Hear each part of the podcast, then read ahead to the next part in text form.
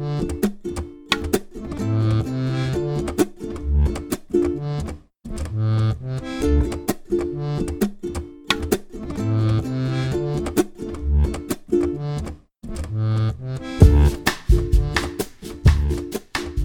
hola. Bienvenidas al sexto episodio de Voces Cotidianas, un podcast que semana a semana visibiliza experiencias de personas que en algún ámbito de su quehacer se la juegan por la transformación social. En este episodio conversaremos sobre una práctica que busca responder a la acumulada experiencia de subordinación que vivimos las mujeres. Investigación desde la psicología social y evolutiva por ejemplo, la desarrollada por el investigador Jim Sidanius, constata que las estructuras sociales suelen involucrar formas de dominación basadas en diferentes jerarquizaciones, siendo la dominación en base al sexo y género una que lamentablemente es algo omnipresente en distintos contextos y especies. En la especie humana, esto ha significado que históricamente las mujeres hemos sido relegadas a una posición de subordinación y de desventaja por el solo hecho de ser mujeres. En algunos periodos de la historia, esto dio paso incluso a la abierta persecución de mujeres, como por ejemplo cuando mujeres eran casadas, torturadas y asesinadas bajo la acusación de que ellas serían brujas. Susan Morrison y Louis Yeoman, en un podcast de la BBC, que voy a dejar colgado en la descripción de este episodio, explican que usualmente quienes eran apuntadas como brujas eran ya sea mujeres que ejercían su voz y usaban sus palabras sin medirse, desafiando a quienes detentaban el poder, mujeres que sabían curar, mujeres que eran castigadas socialmente por un supuesto ejercicio libertino de su sexualidad, o mujeres que desafiaban otras normas conservadoras respecto a lo que significaba ser mujer, por ejemplo, controlando su reproducción o poniendo término a embarazos. Silvia Federici, académica y activista feminista, indica que una de las funciones que cumplió la cacería de brujas fue, además de terminar con mujeres rebeldes e independientes, el desincentivar el control de las mujeres sobre su reproducción, lo que en los inicios del capitalismo habría tenido sentido en tanto este requería que las mujeres siguieran teniendo hijos y se encargaran de las tareas del hogar para la mantención de la mano de obra, lo que sin duda requería ejercer control sobre las actividades y acciones de las mujeres. La entrevista de hoy visibiliza un esfuerzo de revivir y actualizar prácticas algo reprimidas por este tipo de procesos históricos. Se trata de una conversación con Pia Urrutia, psicóloga feminista que se ha dedicado a facilitar una instancia llamada Círculos de Mujeres. Estos son encuentros que desde la idea de lo mágico y lo sagrado incluso incorporando la imagen de diosas, buscan dar espacio a la mutua contención y a la posibilidad de mirarnos a nosotras y nuestros cuerpos de formas que antes no habíamos pensado, desafiando los roles que nos son asignados normalmente. Algo muy importante es que estos círculos son encuentros donde las mujeres encuentran una escucha y un cuidado sin apuro, el cual luego se puede replicar en otros espacios de la vida cotidiana tal como Pía lo ha hecho en espacios de participación política y de manifestación social. Sin más preámbulos, dejo que Pía nos explique más y les invito a escuchar la entrevista. Bueno, Pía, muchas gracias por darme esta entrevista y participar de este espacio. Para partir, eh, si pudieras presentarte para que quienes escuchan te conozcan y, si ya desde este momento pudieras contarnos de qué se tratan los círculos de mujeres donde tú has estado trabajando y promoviendo. Bueno, gracias, Caro, en primer lugar por invitarme em, por este espacio. Bueno, yo soy psicóloga, eh, psicóloga clínica, em, y además de ser psicóloga clínica, eh, hace varios años estoy trabajando con grupos de mujeres eh, desde un espacio que podríamos llamar terapéutico en términos psicológicos. Y em, estos espacios tienen el nombre de círculos de mujeres, que es algo que ha estado bien en boga, em, yo creo que los últimos años en, varios lugares del mundo. Mm. Y ha sido un, un, espacio donde yo he podido desempeñarme eh, como psicóloga, pero quizás ocupando un lugar diferente al de la clínica clásica. Eh, y en donde emergen cosas muy distintas porque estamos en un grupo que tiene una particularidad y es que somos todas mujeres. Claro. Y, y para partir imaginándonos cómo es esto, ¿en qué consiste este círculo? ¿Qué se hace? ¿Qué pasa ahí?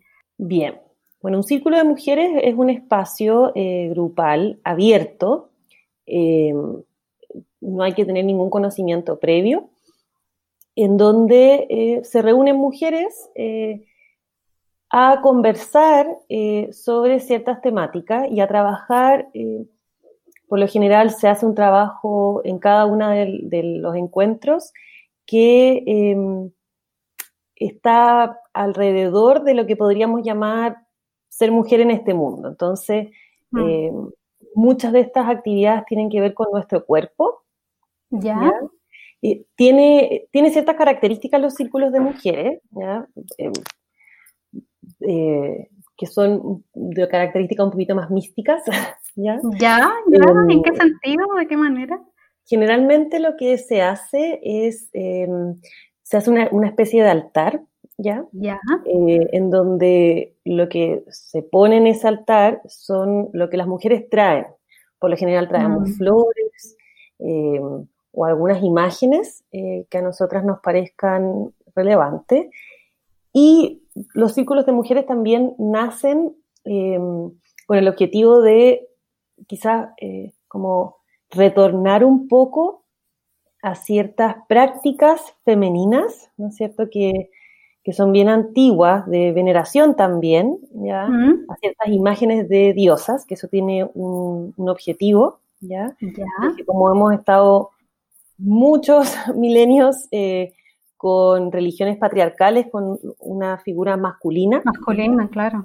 Eh, los círculos de mujeres lo que quieren también traer es imágenes divinas femeninas. ¿Por qué? Eh, porque eso nos permite mirarnos a nosotras como eh, sagradas también. ¿ya? Entonces, generalmente siempre hay una imagen de alguna diosa, ya que eso hay en muchas culturas, em, y además eh, otros elementos que podamos poner dentro de, eh, este eh, especie de lugar donde vamos a ir como sentándonos. Mm. Otra cosa característica de los círculos es justamente la imagen del círculo, en donde todas nos sentamos en círculo. Generalmente hay una facilitadora, ¿ya? en este caso los círculos que yo he estado, he mm. sido yo.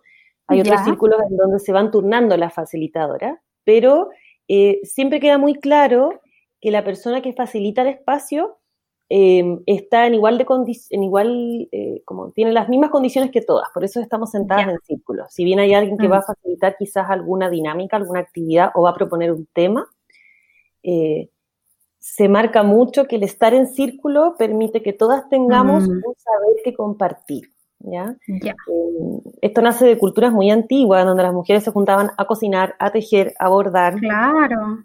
Claro, eso te iba a preguntar porque el círculo hace sentido desde esa manera de la horizontalidad, pero también me, venían estas imágenes como de, de herencias evolutivas, no sé, pues la, gente alrededor del fuego, por ejemplo, como ciertos círculos de protección. ¿Hay algo de eso también? Sí. Em, bueno, yo mi interés por los círculos de mujeres siempre tuvo mucho que ver con el tema más de brujería, ¿ya? Desde muy chica me interesó. Y obviamente en la universidad, eh, cuando entré a estudiar psicología, eso no tenía cabida. Eh, claro. Era poco racional. Sí. Y eh, estudiando me fui dando cuenta que habían líneas que unían ambos, desde, mm. desde el imaginario colectivo que tenemos, ¿ya? Los círculos de mujeres traen eso, que más allá mm. de la creencia eh, o de la fe, quizás en, palabras más católicas, mm. Lo que está puesto ahí es que eh, podamos em, volver a un espacio sagrado en donde estemos mm. mujeres reunidas y donde nos podamos proteger también y podamos hablar de ciertos temas em, de forma cuidada y donde todas tienen un saber que puedan mm. compartir. Por eso se hace énfasis en que existe una facilitadora, pero no tiene eh, mayor poder en ese espacio que mm. otra mujer. Por eso que no hay eh, reglas en cuanto a la edad, profesión, mm. características de las mujeres. Entonces, todas podemos compartir algo y sabemos algo, y eso es súper nutritivo porque ocurren cosas, yo siempre le digo a, los grupos donde he estado que lo mágico, más allá de, todo lo que pueda tener como estos elementos que, te mencionaba hace un rato, la mm. magia ocurre cuando somos muchas mujeres reunidas a hablar eh, y saber que cada una puede aportar algo eh, maravilloso a la otra. Mm. Claro. eso es lo mágico.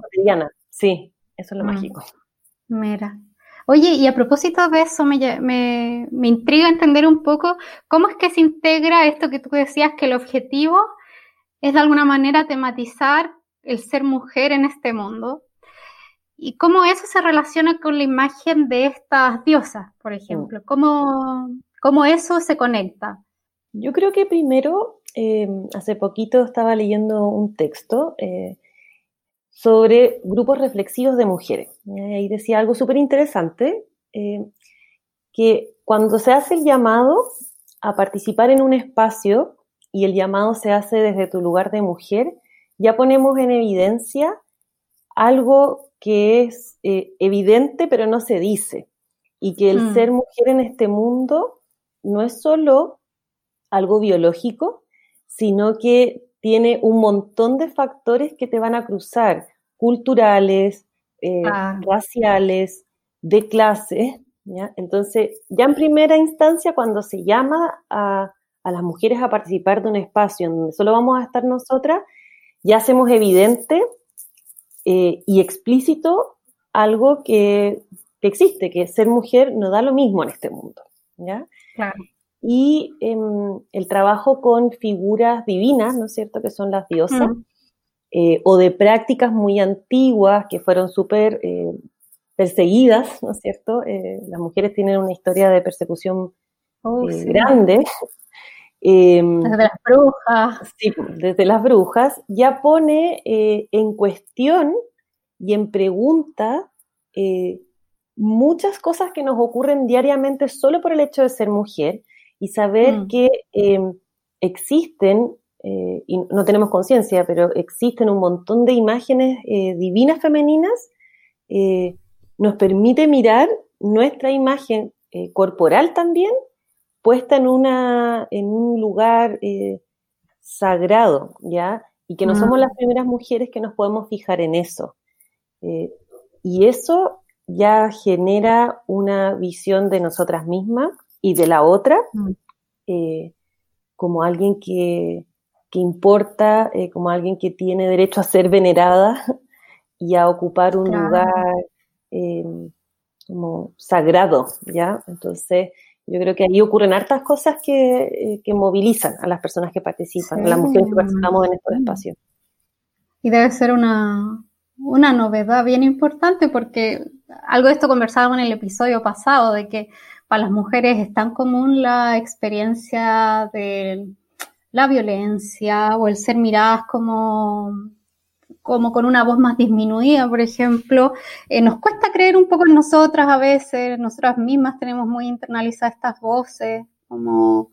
Entonces debe ser un espacio súper rico en el fondo de, de juntas tratar de mirarnos diferentes. Sí, y, que puedo aportar desde mi lugar. Yo creo que, mm. eh, por lo menos en mi trabajo, que llevo hartos años acompañando a mujeres en, grupos, eh, va pasando algo muy bonito, sobre todo con mujeres que, por ejemplo, no han tenido la posibilidad o han elegido no desarrollarse en el ámbito profesional, mm. ¿no es cierto? Eh, saber que pueden aportar de igual manera en un espacio. Eh, saber que su voz tiene eh, o, sus experiencias pueden tener, em, impactar de forma profunda a otra mujer, eh, mm. sin estar determinadas por nuestro desarrollo profesional o por las categorías que usualmente la cultura em, nos, nos, pone de forma jerárquica al ser mujer. Sí, pues. Y también, me imagino que ahí lo importante también es relevar eh, la infinitud de posibilidades de ser mujer, como que no hay una sola forma, porque de pronto también pues, nos vemos llamados a cumplir ciertos estándares y ahora sobre todo es súper maltratador de repente respecto de nosotras, como tienes que ser profesional, tienes que tener éxito en esa área, un éxito muy hecho equivalente a, la ganancia económica y a la vez ojalá que igual tengas hijos, hijes y que seas la mejor madre. Entonces, ante eso es fácil como aterrorizarse y decir, uy, soy una nada al lado de todo esto. y, y en el fondo relevar que, que lo que sea que hagamos, incluso si no hiciéramos nada, en principio ya somos valiosas, como no necesitamos mostrar nada, y que hagamos lo que hagamos, y como dices tú, si no somos profesionales, somos expertas en tantas cosas, somos expertas en vivir, y en vivir en este mundo que nos hace la vida no, no muy fácil. Sí, justamente esa es como eh, lo bonito de los círculos de mujeres, que eh, en el fondo da lo mismo eh, quien yo sea para este mundo, puedo ser una mujer maravillosa en este espacio cuidado, mm. tener voz. Yo creo que eso también es una de las características y uno de los grandes aportes de estos espacios de mujeres, porque le damos o sea, voz a muchas mujeres que en el cotidiano mm. no tienen voz, mm. ¿cierto?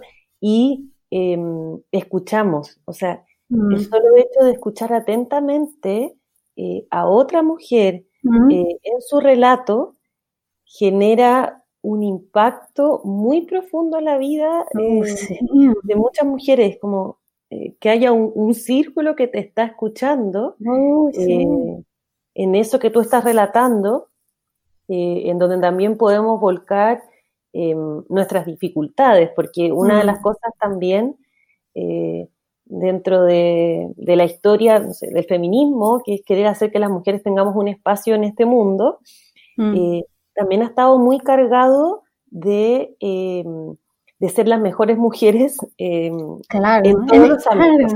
Es increíble eso, o sea, en lo que elijas, si vas a ser feminista, tienes que ser la más feminista y no equivocarte nunca. Y si, casi que si tú te dejaste pisotear una vez, ya perdiste las credenciales. Tipo, entonces, bueno, estos espacios eh, tienen ese objetivo, ¿ya? Hay, hay, ciertas características que por lo menos, esto ya es más desde mi trayecto personal, que tienen los círculos de mujeres, que usualmente se usan ciertas vestimentas como faldas y em, hay mucha, mm, eh, se trabaja mucho en torno al útero, ¿ya? ¿Ya? Yo desde ahí tengo ciertas discrepancias eh, porque mm, entiendo desde dónde viene esto, que es como mm. eh, recordar una tradición de vestimenta, por ejemplo, al usar faldas, hay círculos que, que, se usa eso. Em, y en el fondo mirar constantemente una parte de nuestro cuerpo de una forma positiva que es el útero, ¿ya? Claro que también responde a poder, eh, como en el fondo tener poder sobre este espacio, eh, ¿no es cierto? Y ahí hay un montón mm. de, desde la, como el ecofeminismo, ¿no es cierto? Y líneas feministas que se, que se enfocan en esto.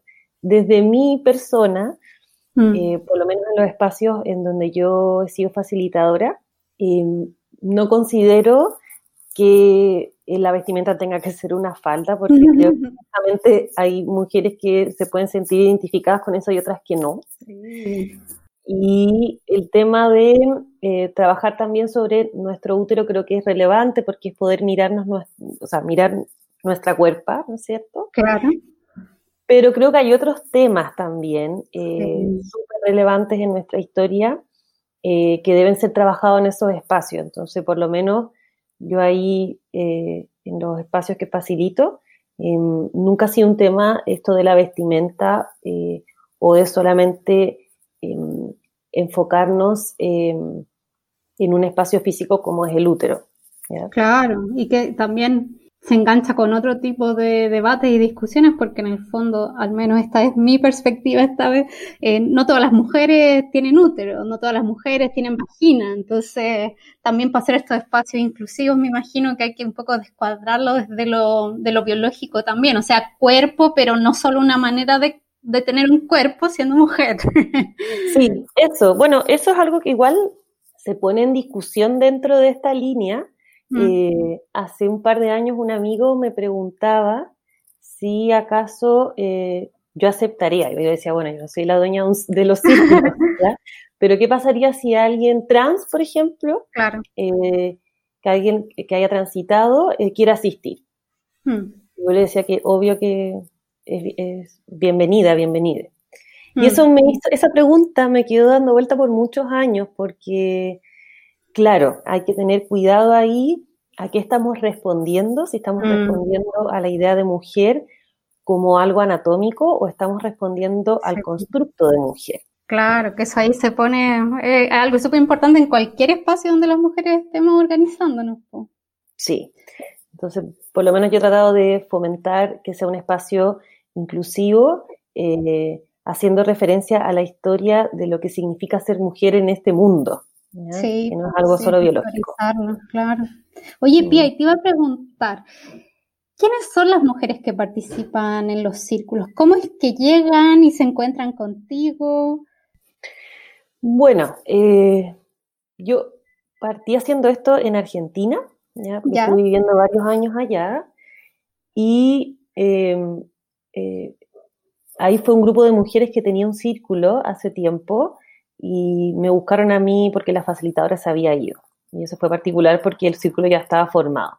Pero por lo general, eh, son mujeres de todo tipo, ¿ya? Yo lo que he visto que en mayor medida eh, mujeres adultas, consideremos desde los 30 en adelante, desde mi experiencia, eh, han sido las que más se han unido a, estos espacios. Y también, por lo menos mi primer grupo, que fue en Argentina, eran mujeres sobre los 55, o sea que ya eh, la mayoría de ellas, sí, todas habían tenido hijos, hijas, hijes, mm. que estaban en una etapa de autoconocimiento y de descubrirse en otros lugares, no solamente la maternidad y muchas desde el ser profesional. Mm. Y eso también me ha pasado en Chile, eh, en donde la mayoría de las mujeres, hay mujeres más jóvenes, pero muchas eh, comparten esa particularidad, ¿no es cierto? Que se empezaron a encontrar eh, o a preguntarse, ¿no es cierto?, por el rol de ser mujer posterior a ser madres. Y que eso les había permitido también eh, empezar a explorar. Y que yo creo que no es casual, ¿ya? Porque es justamente una nueva, un, momento en que muchas mujeres se encuentran, por ejemplo, con la menopausia. Claro, temazo. eso, pues, y darle otro sentido también al hecho de no ser fértil, ¿no es cierto? Cómo me empiezo a relacionar nuevamente, no nuevamente, pero desde otro lugar, con el cuerpo. Claro. Eh, y por lo general... No, que quizás que, otras fertilidades se activan en el fondo. Sí, pues. Bueno, desde eh, las líneas que trabajan como la mirada a la mujer eh, muy enfocada en el ciclo, eh, hay un arquetipo que representa a las mujeres más, más grande, que es el arquetipo mm. de la bruja o mujer sabia.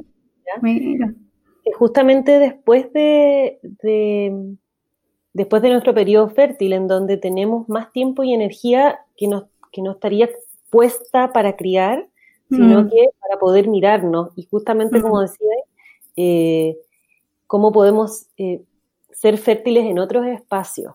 Mira, qué importante. Oye, y, me, produce curiosidad, ¿qué pasa en las primeras sesiones? ¿Qué, traen estas mujeres? ¿Cuál es, ¿Cuál es la necesidad que comunican que dicen, mira, yo vine por esto? Mm. Bueno, eh, las sesiones de círculos generalmente eh, siempre parten con con la presentación de cada una, eh, por más que, bueno, hay círculos abiertos y círculos cerrados, hay círculos que eh, eh, ingresa un grupo y se mantiene ese círculo y hay otros círculos que pueden ingresar mujeres constantemente. Yo los círculos que he estado son abiertos, ¿ya? Ah, Entonces, siempre partimos, en el fondo, con alguna especie de rito, en donde se prende una vela, ¿no es cierto? Se presenta como este altar, las mujeres pueden poner lo que quieran ahí. Y comida, siempre hay comida en los círculos. Ah, todas, llevan, comida. Y eh, partimos presentándonos, ya esa es como una característica. Eh, aunque nos conozcamos, tenemos un, báculo, que es como una especie de palito sentado, que tiene una, eh, una lana en donde la vamos enrollando y tenemos un tiempo determinado para hablar. Y en ese espacio decimos lo que queremos del círculo. Y muchas mujeres vienen eh, buscando alguna respuesta, ¿ya? Eso es como lo que aparece mucho. Y muchas mujeres eh, generalmente vienen porque ha ocurrido algo crítico en la vida de ellas, por ejemplo, separaciones mm. o pérdida de trabajo. O sea, algo ha removido profundamente la vida de esas mujeres. Mm. Las invita a alguna amiga, ¿no es cierto? Mm. Y busca sentirse más segura. Eh, eso es como algo muy, muy típico que aparece en los discursos. Y un espacio de contención y simplemente querer explorar, porque obviamente suena súper raro que esto los círculos de mujeres, entonces muchas llegan con esa, con esa disposición. Y lo que pasa en la primera sesión es que, que lo que yo he escuchado mucho cuando van por primera vez, es lo rico que se sintió hablar y ser escuchada. Y escuchar que hay otras mujeres que les han pasado cosas parecidas. Eh, todas quedan con esa sensación de no sabía que ser escuchada y hablar en un espacio cuidado y respetuoso, que es lo que se dice al principio, y de confianza, eh, me, podía hacer también. Sí, qué increíble, porque al parecer esto nos indica algo que ya está diagnosticado en muchos lugares, que de pronto estamos tan fragmentados, separados, guardados en las casas, sobre todo ahora, que, que ni siquiera tenemos tan incorporado como frecuente la experiencia de que nos escuchen. Y, el compartir, estar con otros, es, reconfortante en sí mismo. Y de hecho hay investigaciones que muestran que, por ejemplo, al envejecer, de pronto dentro de los muchos eh, prácticas de salud, es mucho más importante tener vida social y encuentro y contención para la longevidad y para mantener una vida sana, por ejemplo. Sí, pues.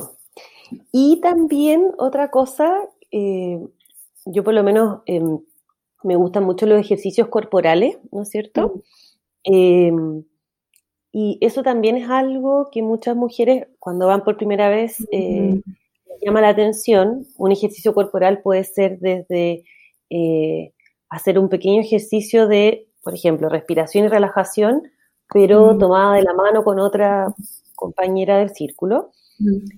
Y eso, por ejemplo, tener contacto con otra persona, otra mujer, que se acerque a mí de forma cuidada, de forma respetuosa, genera eh, un estado de bienestar que quizás para muchas mujeres eh, es desconocido, ¿no? Que te toquen el cuerpo, eh, o a veces hacemos, hemos hecho varias sesiones donde nos hacemos masajes mutuamente. Uy, qué rico.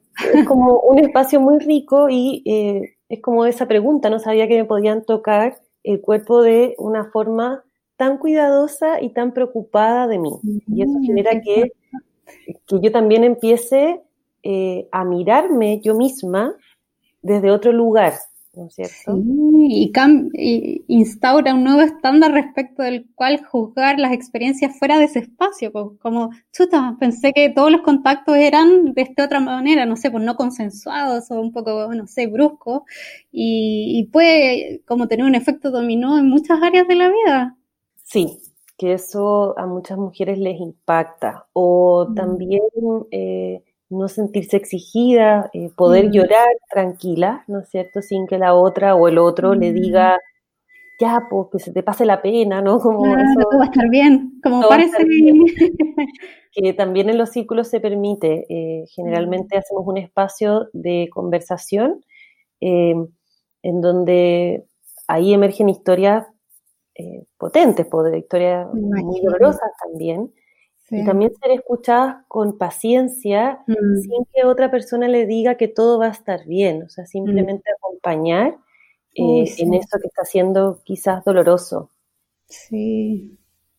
Oye, y pensando en ese proceso y las cosas que van pasando, ¿qué crees que se llevan al irse? Si ya hablábamos de cómo llegan, ¿qué, qué se llevan las mujeres? ¿Qué ves tú que pasa al final? ¿Qué, qué te reportan? Yo creo que mm, lo que más se llevan es la relevancia de brindarse espacios, aunque sean muy pequeños, mm. eh, para ellas, mm. sin eh, estar cumpliendo un rol. Eso es lo que muchas reportan, eh, mm. porque otra de, de, las características que, que, tiene que ver con los espacios separatistas es que muchas veces cuando se incluyen hombres, ¿ya?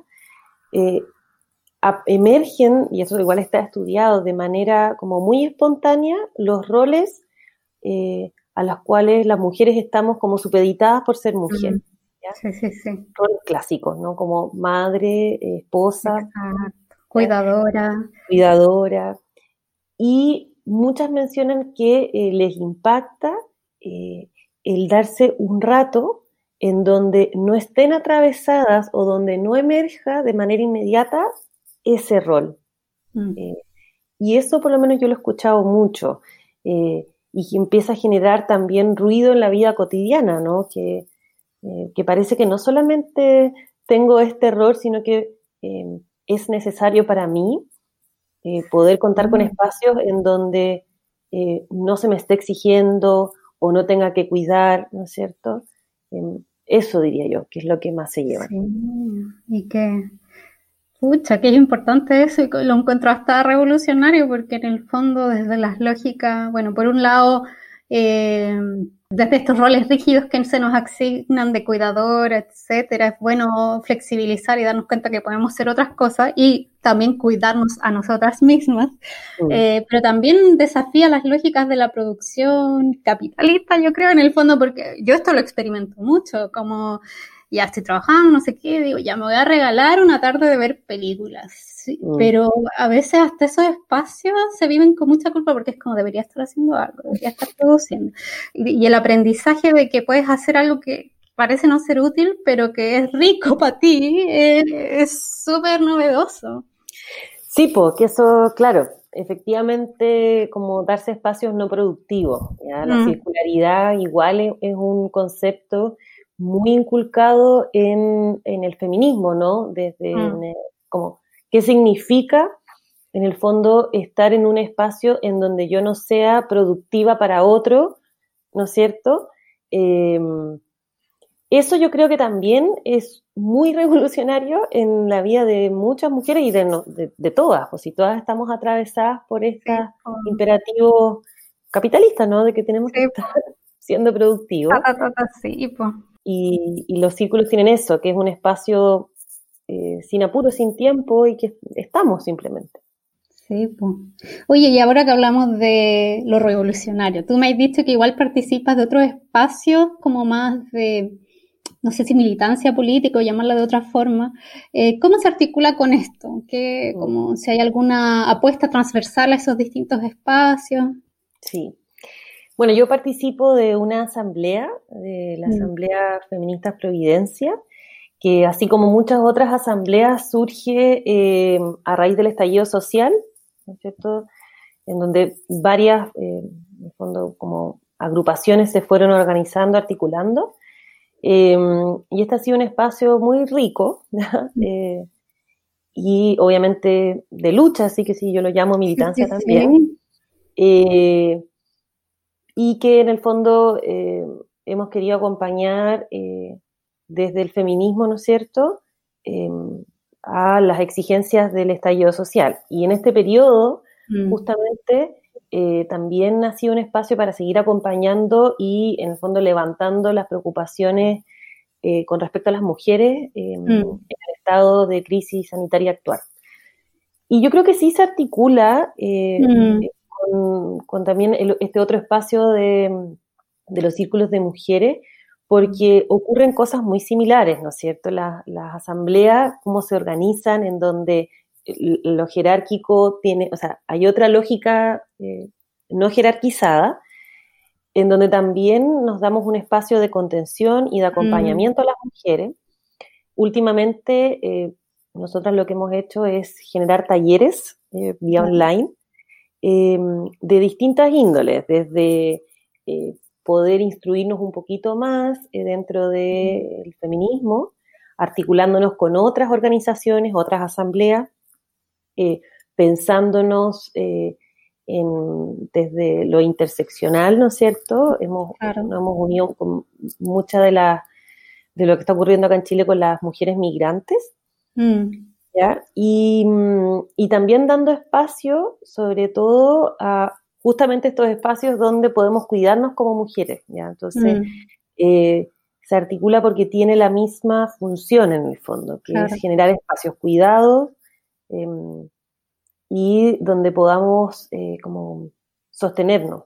Uno de mm. nuestros mayores logros eh, dentro de, la, de las marchas fue una, el punto morado, ¿ya? Eso fue súper interesante, que dentro de Feministas Providencia eh, se originó la idea de poner un punto en Plaza Dignidad, ¿Ya? en donde eh, pudiese ser un lugar de resguardo para muchas mujeres, porque a propósito de, la salida a la calle, ¿Ya? empezó a emerger eh, el miedo a que muchas mujeres se pudiesen encontrar quizás con su agresor o no sentirse segura o que fueran a las marchas solas.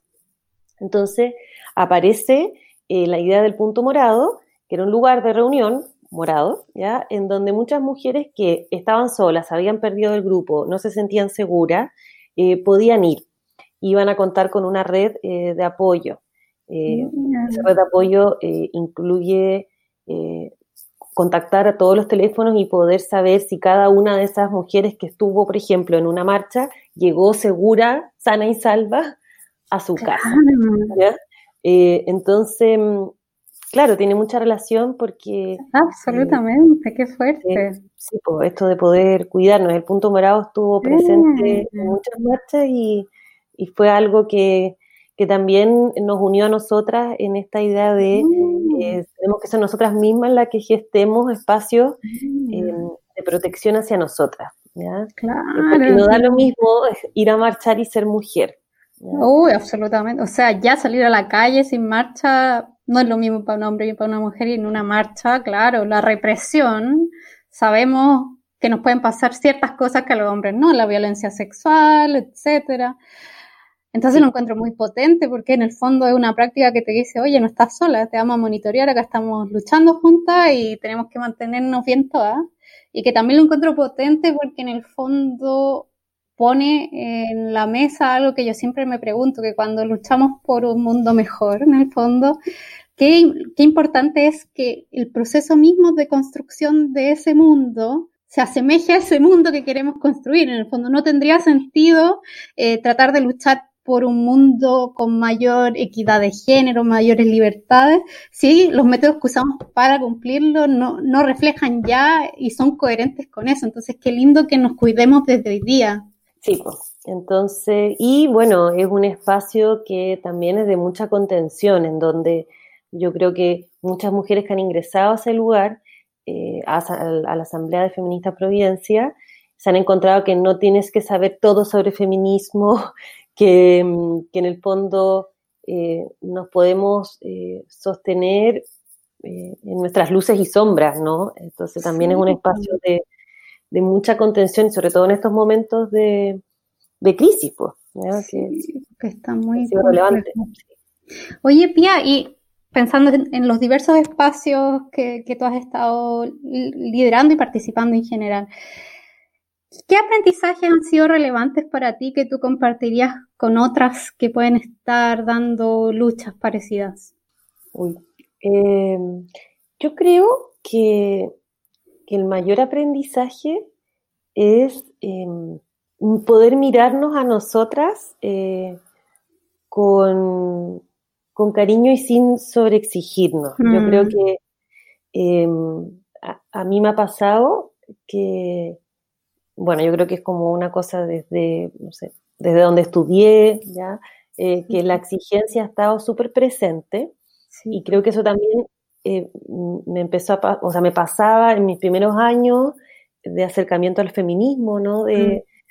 querer ser la mejor feminista y saber todo, ¿no? Claro, si no me leo todo, no soy. Claro, entonces yo creo que lo que he aprendido es eso, es, que eh, efectivamente el poder mirarnos a nosotras em, con cariño y benevolencia, ¿no es cierto? Nos permite eh, afirmarnos, ¿ya? En, la lucha, en el querer generar y gestar espacios para otras eh, y confiar.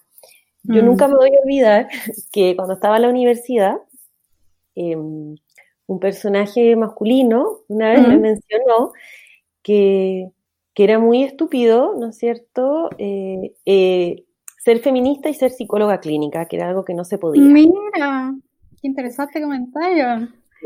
Y a mí nunca se me olvidó, eso nunca se me olvidó. Y, y me da muchas ganas de decirle que hoy en día yo soy feminista y soy psicóloga clínica y hago clínica desde el feminismo Em, porque aprendí a mirarme con harto cariño y, confiando en, esta, en esto, porque era algo que me surgía a mí desde lo más profundo. Entonces, yo eso le diría a muchas mujeres, ¿no es cierto? Eh, y que eso nos ayuda a sostenernos cuando no somos perfectas, cuando eh, no le gustamos a todo el mundo. Sí, pues cuando van a ver tantas personas preparadas para dar comentarios de ese tipo, en el fondo tan insegurizante, por lo menos que seas tú tu primera aliada, en el fondo no seas otra voz más eh, que va a batallar en tu contra, sino que tú eh, apáñate, abrázate y vamos, vamos aprendiendo en el fondo. Bueno, oye, Pía, eh, yo esto ya es como un sello de las entrevistas, mm. eh, sabiendo confinamiento, a veces desesperanza, ¿Ha habido algo que has leído, escuchado, visto últimamente que te ha inspirado, que te ha devuelto el sentido y que recomendarías? Sí, muchas cosas. Em, em, algo que quería recomendar es un libro, que fue el primer libro que yo me leí que me, hizo mucho sentido. Es de una autora que se llama Shinoda Bolen. Ya. Ella es una analista junguiana y feminista. ¿ya? El libro que quiero recomendar se llama Las diosas de cada mujer a mí me gusta mucho porque es un libro que si bien es de psicología, em, lo puede leer cualquier persona porque no tiene un lenguaje difícil. Ya. Eh, y fue el primer acercamiento que yo tuve a esta idea de las diosas. Sí. Y que se podía ser feminista y, psicóloga. psicóloga Perfecto. Em, ese libro recomendaría mucho. Y también, em, no sé, yo esto lo estaba, me habían regalado para un cumpleaños, pero creo que está bueno, es el de Chilenas Rebeldes de María José Cumplido. Buenísimo. Que em, como son pequeñas reseñas cortitas a, varias mujeres, también nos permite mirar que hay un montón de mujeres chilenas, em, algunas ya no están vivas, ¿no es cierto? Pero que, que es como, yo siento que es un impulso. Eh, para, para saber que todas podemos, eh, que tenemos voz y nos antecedieron un, montón de mujeres maravillosas, así que creo que es una buena lectura para, para este periodo. Sí, perfecto, qué, qué bacán. Ahí yo creo que varias van a estar bien agradecidas de estas recomendaciones. Bueno, Pia, muchas gracias, muchas, muchas gracias por la entrevista. Me voy con muchos aprendizajes y con ganas de, de, saber más de esto, pues, de las brujas y, y, los cruces de la psicología clínica y el feminismo que sí son posibles. Bueno, Caro, muchas, muchas gracias por darme este espacio y nada, por tu mm, interés en, en esto, te lo agradezco profundamente. No, un abrazo grande. Un abrazo. Así termina un nuevo episodio de Voces Cotidianas. Les agradezco por sumarse nuevamente a este espacio y les cuento que en el próximo episodio conversaré con Juan Pablo Vallejos, un cuentacuentos o narrador oral que reflexiona sobre cómo los cuentos pueden ponerse a servicio de nuevas imaginaciones y transformaciones sociales. Hasta luego.